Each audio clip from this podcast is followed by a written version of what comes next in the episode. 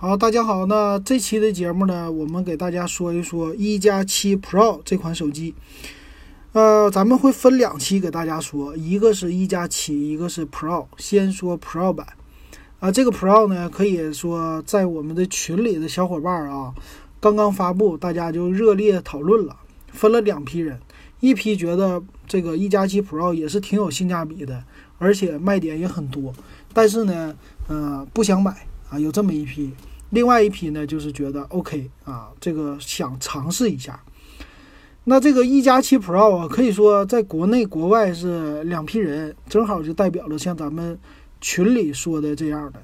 在国内呢，它比较小众的一个品牌，可以说啊，大家都觉得它的黑科技不少，性价比 OK，一年发布一款机器不错。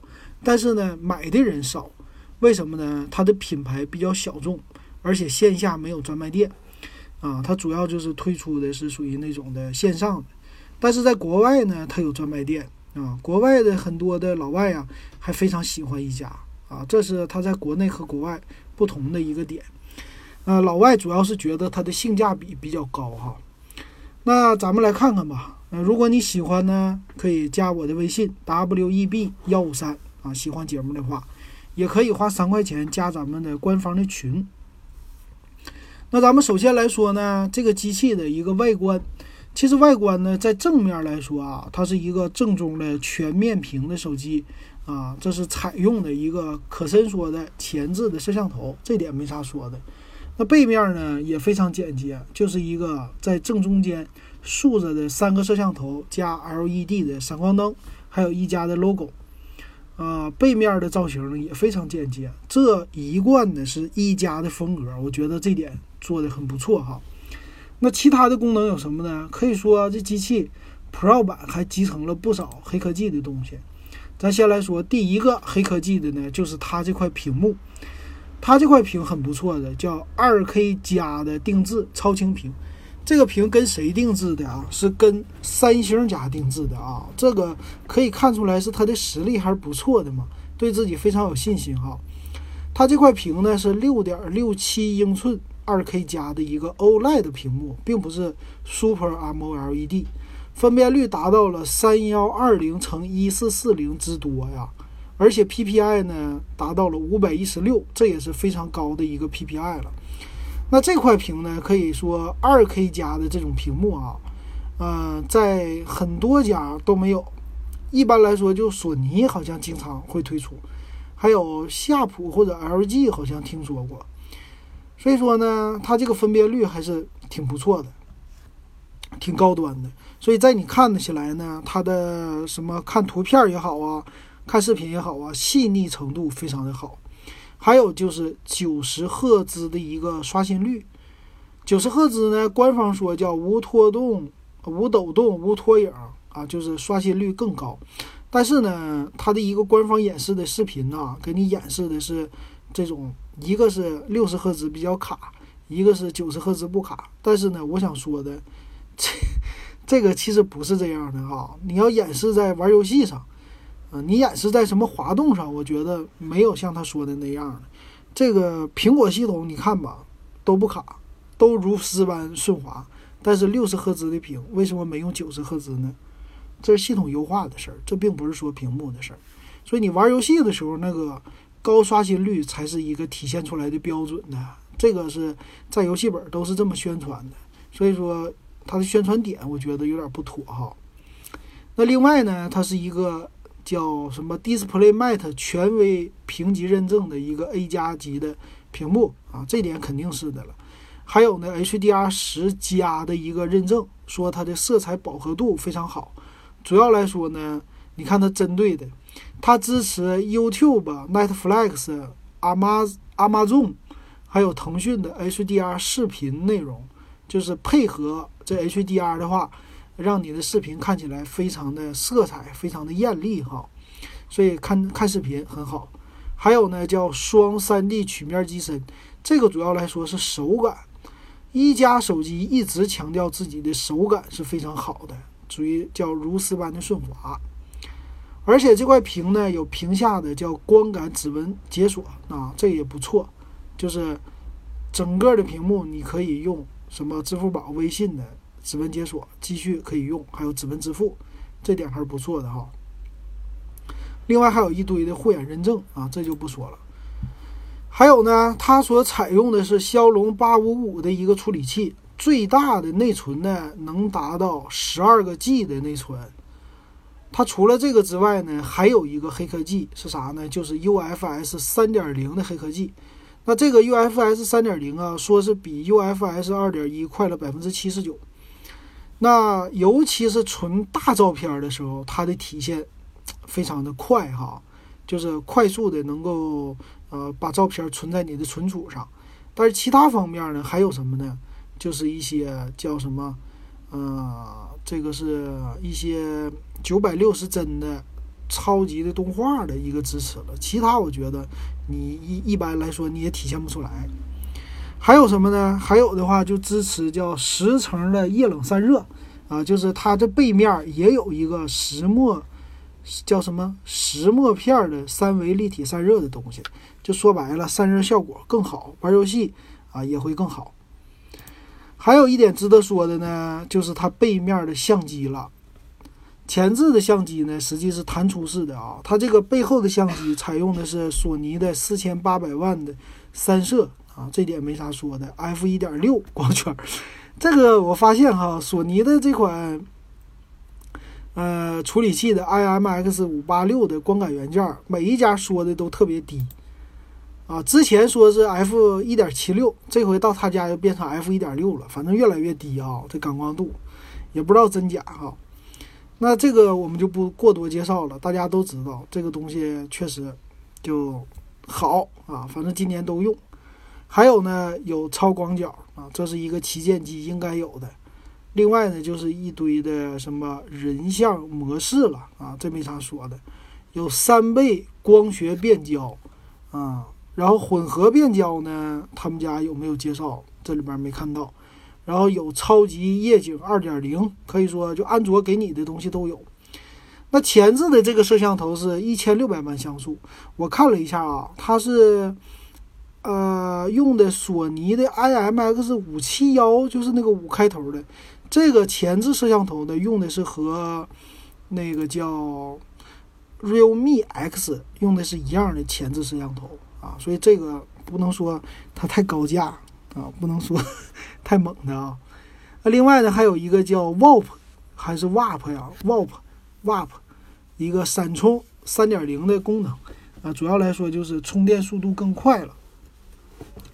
那闪充他说能达到多少呢？能达到一个充电速度是四千毫安的电池的话，比一加六 T 提升了百分之三十四，啊，充电的速度，但是它官方没有介绍，一会儿咱们看参数啊。还有什么呢？叫双喇叭的一个扬声器啊，这个也比较好，支持杜比全景声啊。还有一个叫震动马达，这个震动马达呢。说是体积比较大，但是基本上震动马达的，嗯，参考的都是参考苹果，能达到苹果一样，我觉得就 OK 了。一般不会在这上面说要超越的。还有一堆的什么电竞模式啊，乱七八糟的都有。最后呢，他们家说的是它这个机身的设计，机身的设计呢，咱们刚才说了，双曲面的一个机身啊，这背面的颜色呀，其实比较少的，一个有点发绿的那种蓝色的。还有一个呢，就是发金色的，还有一个黑色的啊，可以说不是那么多的炫彩，这依然是体现了一加加的那种低调的感觉啊，比较简洁的感觉。还有呢，就是顺滑的感觉。那机身呢，侧面有一个自己的 AI 的键子的啊，还有什么呢？最后咱们看看参数吧。参数方面呢，刚才已经说过的骁龙八五五。最大十二 GB 内存，最高的是二百五十六 G 的存储。那其他方面呢？是用的机身，机身的一个重量是二百零六克，比较重。啊，因为它有大内存嘛，啊，一个大的电池嘛。它的厚度呢，八点八毫米，也是非常厚的啊。那它是叫大猩猩的玻璃，然后 O2 啊 H2 OS，就是氧 OS 吧。安卓基于安卓九点零的这么一个东西，那全系呢都是标配的 UFS 三点零的双通道闪存，然后呢内存呢是 LPDDR DDR DDR 四 X 的啊，六 G、八 G、十二 G 都有，呃，其他的呢各种加速的传感器什么的也都有。那网络方面呢是蓝牙五点零双频的 WiFi，支持的是 NFC，啊，剩下的都是一堆四 G 的功能了。屏幕这方面呢，材质是 AMOLED，不是 Super 的，没有这个九十赫兹的一个屏，啊，分辨率很高，六点六七英寸啊，其他的该有的模式都有。这个摄像头啊，支持的是四 K 的摄像，在后置的啊。前置的摄像头呢，咱们说了是一千六百万像素的，那这个呢，索尼的 IMX 四七幺的啊，和 Realme X 是一样的，支持一零八零 P 的一个摄像。哎，我看了一下啊，它的慢动作最高支持到是七二零 P 的四百八十 fps，啊，就等于说，呃，这个没有九六零的延时摄影。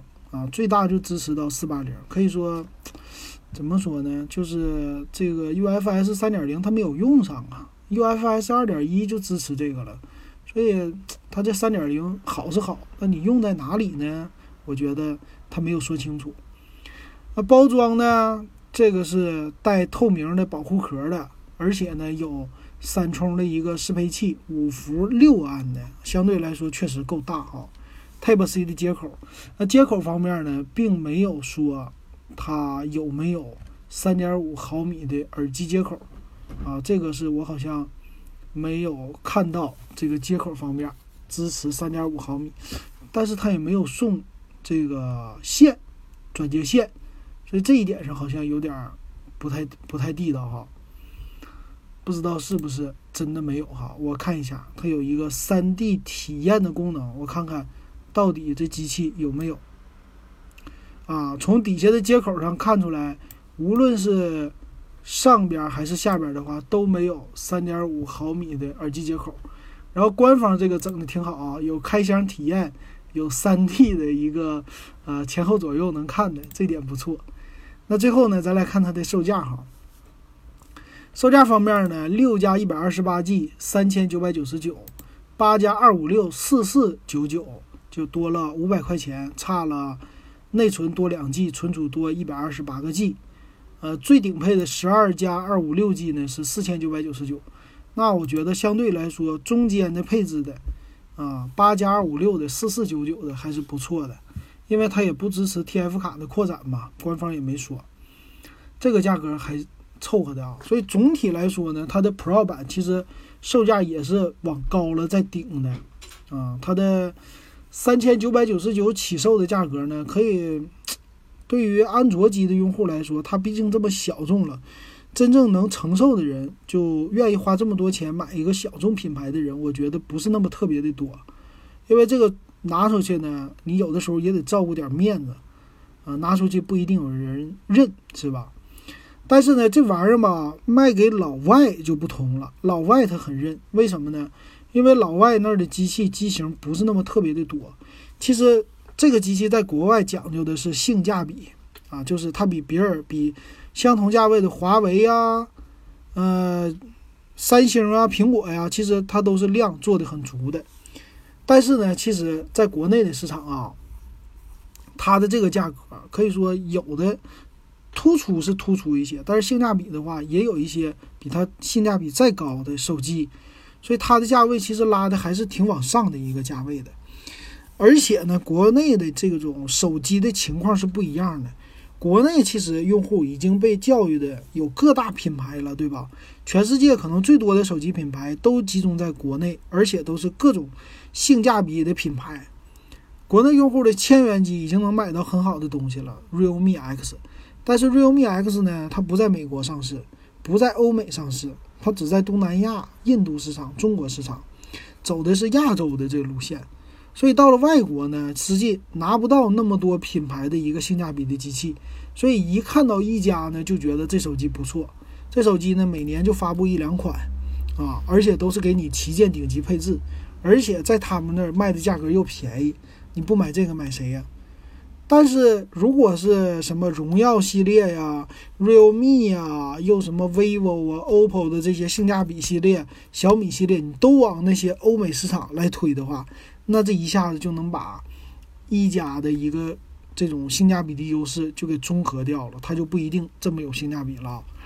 而且能能从这看出来，一加的这个市场呢，主打的还是这种欧美市场为主的啊，它可以说很成功，就是从它开始有了这品牌之后，就往就往那个欧美市场来穿，这个可以说是呃，华为家花了多少钱都想做出来的，还有小米家一直想往那儿奔的，但是进美国市场很很累。